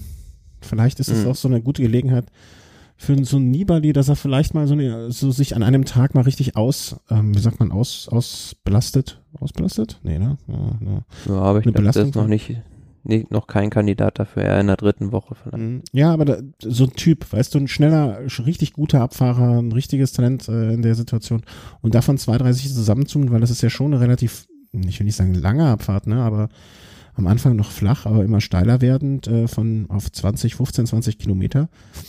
Und wenn man da sich so, so seine eins, zwei Minuten vielleicht rausholt und dann gut in den nächsten Anstieg reinfährt, da kann ja schon was draus werden, wenn da eine gut zusammenarbeitende Gruppe ähm, sich die Sache angeht. Also äh, ohne diesen, diesen komischen, äh, dieses U da drin, ähm, Hm. hätte ich da schon eine komische Etappe gefunden, weil es ist auch nie wirklich flach, ne? Immer ein bisschen hoch, bisschen runter. Also es wird, das glaube ich so Aber ein- das ist ja, finde ich ja das Schöne an dieser Vuelta, dass einfach dieses Terrain mannschaftstaktisch e- extrem viele Möglichkeiten Mhm. bietet. Also, Ja, ähm, also ist so eine Etappe, da kann alles und nichts passieren, ne?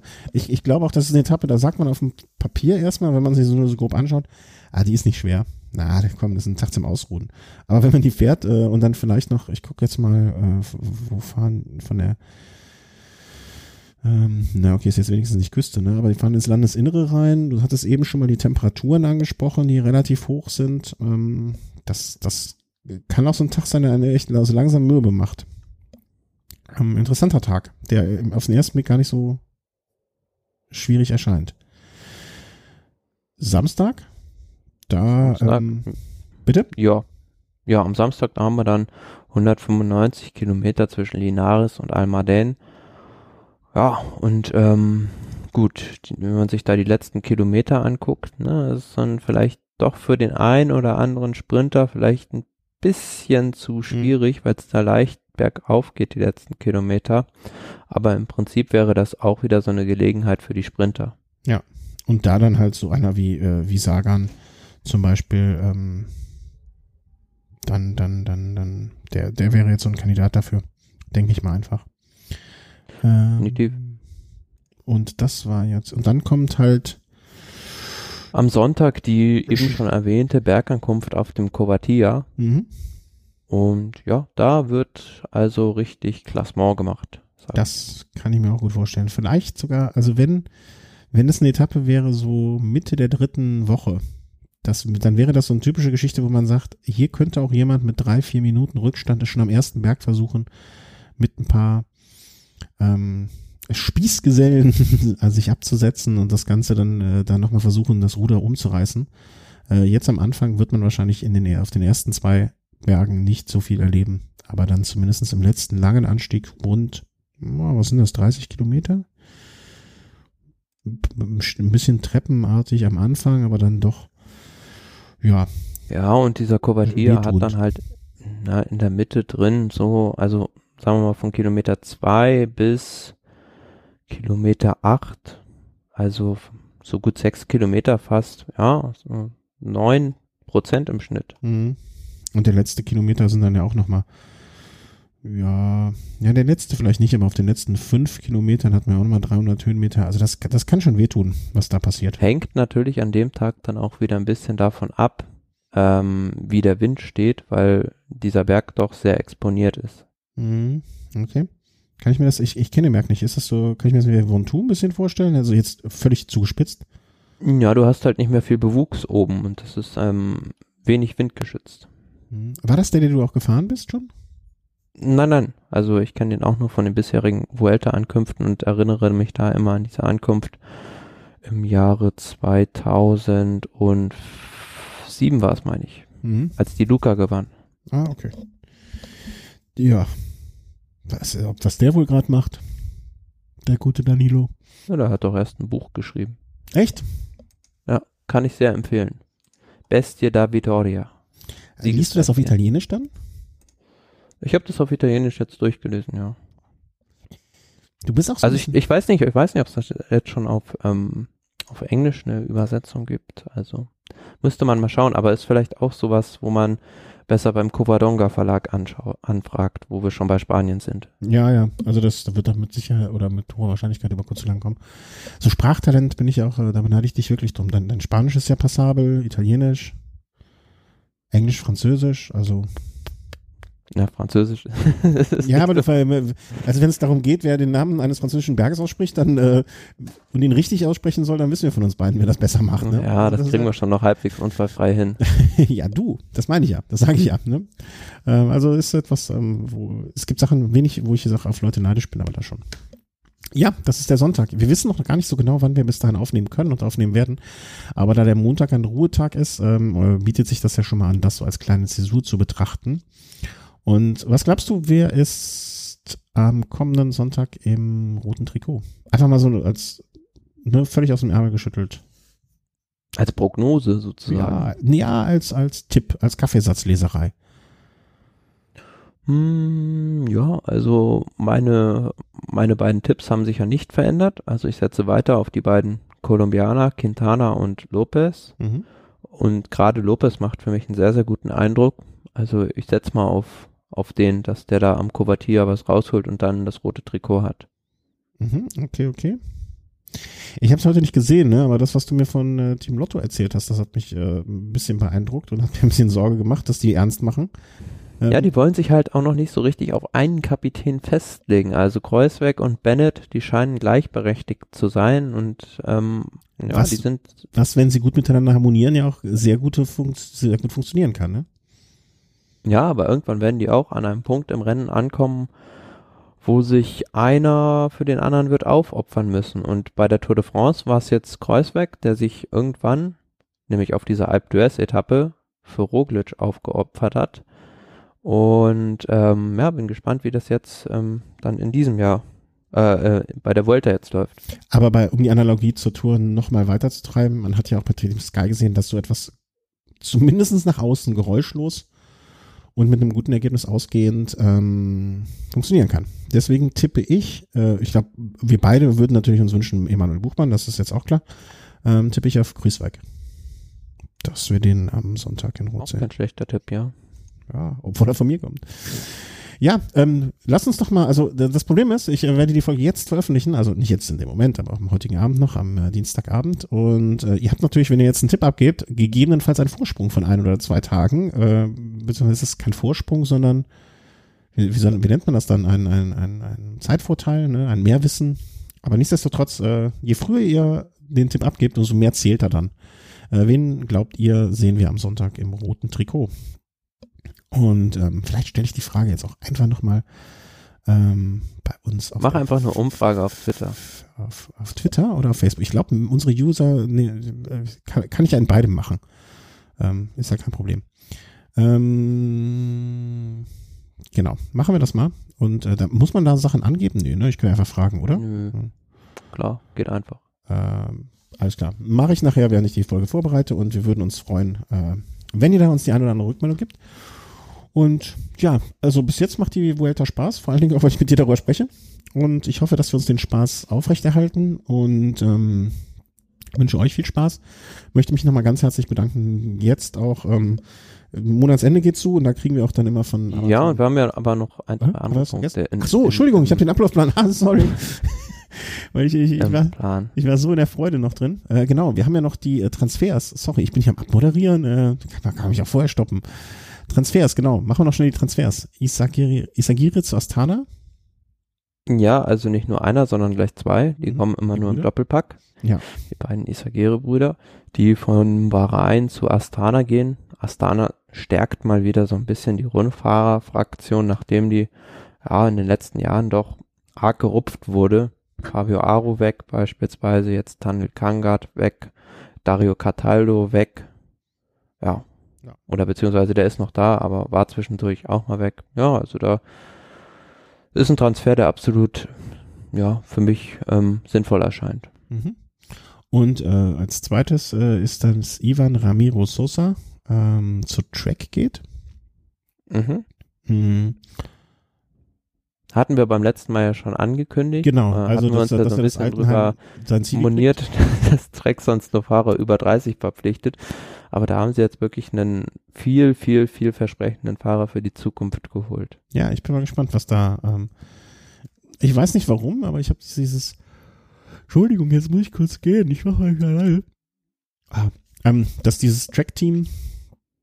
Ähm, ich weiß gar nicht, warum ich dem so Sympathien entgegenbringe oder was ich an denen so. Vielleicht war es diese Altherrentruppe damals. Ähm, das mich so ein bisschen äh, da positiv oder freundschaftlich gestimmt hat. Aber irgendwie finde ich das schön. Also, dass die jetzt auch mal jemanden Jungen noch dazu holen und ähm, feine Sache. Ähm, und das dritte, was wir ähm, heute noch mit auf der Agenda hatten, das war dann äh, Navar Navajo zu Katusha. Habe ich jetzt keine Meinung ja. zu. Daniel, Daniel Navarro wechselt von Kofidis, wo er jetzt einige Jahre war, zum Team Katjuscha und ja, er führte ja früher immer so ein bisschen so ein Schattendasein als Leibwächter von Alberto Contador, aber als er sich dann emanzipiert hat beim Team Kofidis, hat er dann doch immer wieder auf vielen Bergetappen bei den Grand Tours, ja, zumindest in, in Ausreißergruppen oder in vorderer Position immer wieder eine Rolle gespielt ja, und das ist so ein, für mich so ein typischer Katjuscha-Transfer. Mhm. Der also, na, nicht so ganz Fisch, nicht ganz Fleisch, weil es jetzt ein Fahrer, ja, den kannst du sehr gut bei einer Grand Tour in den Bergen einsetzen, zählt aber nicht zur absoluten Weltspitze und ja, was will man jetzt mit dem anfangen? Will man den jetzt als Helfer für Zakarin holen oder soll der irgendwie auf Siege fahren und ist es weiterhin keine klare Ausrichtung zu erkennen. Setzt man auf Sprints oder setzt man auf Klassementfahrer? Mhm. Ja, das stimmt. Also irgendwie komisch. Äh, also ich, ich glaube, dieses Team Katusha, das, das geht alles irgendwie so ein bisschen. Ähm, also es, das wirkt für mich so ein bisschen wie so ein Tanker, der, der, der so auf hoher See treibt, aber irgendwie nicht so richtig äh, die, die Richtung sich ähm, ja, also, irgendwann steuert er auf einen Eisberg zu. Das hast du jetzt gesagt, ne? Aber äh, ja, aber ja. das kann ja nicht ewig so gut gehen, wie die jetzt. Also mit dem e- Budget, sage ich jetzt mal, Und der Ausbeute, da ist eine erhebliche Disbalance da. das hast du aber schön gesagt. Eine erhebliche. Wie viel haben die jetzt? Also ich glaube, die haben zwei World Tour Siege in diesem Jahr ergattert. Also das ist ja völlig inakzeptabel und indiskutabel.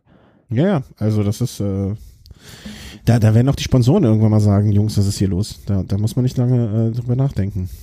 Ja, da werden schon, denke ich, in Koblenz einige Köpfe rauchen. Ach, die sind doch mit den Movies, äh, die sind mit den Movies beschäftigt, um die auf der Spur zu halten. das ist, da haben, da haben die mehr als genug zu tun. Meinst du, die haben gleich zwei Sorgenkinder? Ja, nee, die, das eine ist ja, ich würde jetzt die Movies äh, aus, aus Marketing-Sicht und so weiter nicht als Sorgenkind bezeichnen, aber ähm, ich kann mir gut vorstellen, dass man da zumindest oft genug mal was, oft genug Bescheid geben muss, wie es laufen soll. Oder was man da sich gerne wünscht. Ähm, Na, aber ich sehe ja auch gerade eine interessante Statistik, also die meisten World Tour Siege 2018. Quickstep 30, Sky 19, Bora 18, Mitchelton 14, dann BMC 12, Movistar 11, dann so neun, drei, vier Teams, dann sechs, fünf und dann am Ende zwei, Katjuscha, einer, AG Desert, Dimension Data und wer hat noch keinen? EF Education. Mhm, okay. Ja, kann Katusha nicht glücklich sein drüber. Das müssen wir da, da ähm, beißt die Maus keinen Faden ab. Das ist äh, sicher. Na, ich bin gespannt, auch wie lange sich das äh, der Sponsor gefallen lässt einfach. Wie, wie lange das gut geht. Nun ja, nun ja. Ja, und wir haben es ja gerade gesehen, also das können wir vielleicht auch noch kurz mit aufnehmen. Ja.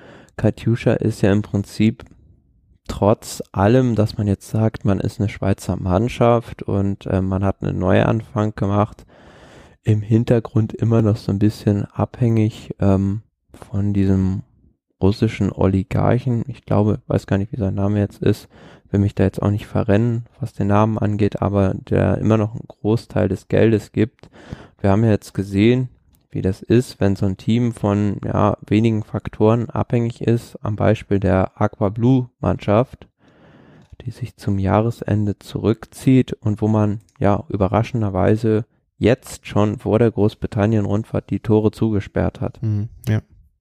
Und auch bei Tinkoff, also das war ja auch ein gutes Beispiel dafür, ähm, was nicht unbedingt, äh, wie soll man sagen, ähm, immer ganz geräuschlos äh, durchgegangen ist. Ja, das war ja der größte Revolverheld im Radsport. Also der hat da wirklich wild um sich geschossen gegen alles und jeden.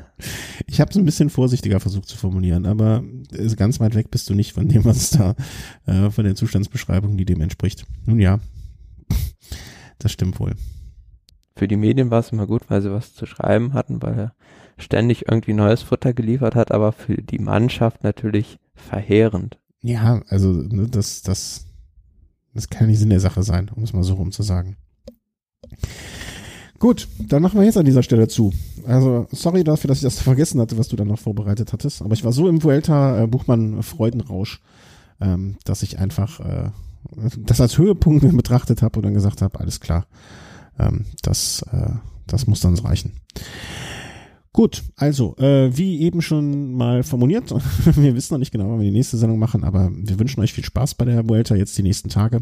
Und ich denke, wir werden uns früh genug wieder melden, um einen schönen Reigen an Geschichten zur Vuelta zu schnüren. Und ja, danke dir, Thomas. Ähm, und wünsche unseren Hörern bis dahin viel Spaß beim Zuhören. Und äh, möchte mich bedanken äh, ich, sagte eben, das kann ich jetzt zu Ende bringen, ähm, am Ende des Monats, man sieht auch bei, Amazon, guckt man dann mal gerne wieder rein, äh, die vielen Amazon-Bestellungen, die ihr über uns gemacht habt, oder die, die Anzahl an Amazon-Bestellungen, die uns ja immer ein bisschen äh, ich sag mal, ihr macht uns damit nicht zu Millionären, sondern ihr deckt so ein bisschen die Kosten und den Spaß finanziert ihr uns hier, an dem ihr dann auch partizipieren könnt. Und dafür möchten wir uns bedanken. Einfach über die Unterstützen-Seite dort das Suchfenster nutzen und dann wird alles gut. Ich glaube, Amazon wird das auch in naher Zukunft ein bisschen ändern dass dann noch weniger hängen bleibt, aber das ist auch gar nicht schlimm, weil wir freuen uns ja, das ist ja unser Taschengeld sozusagen dann. Dankeschön. Tschüss. Tschüss.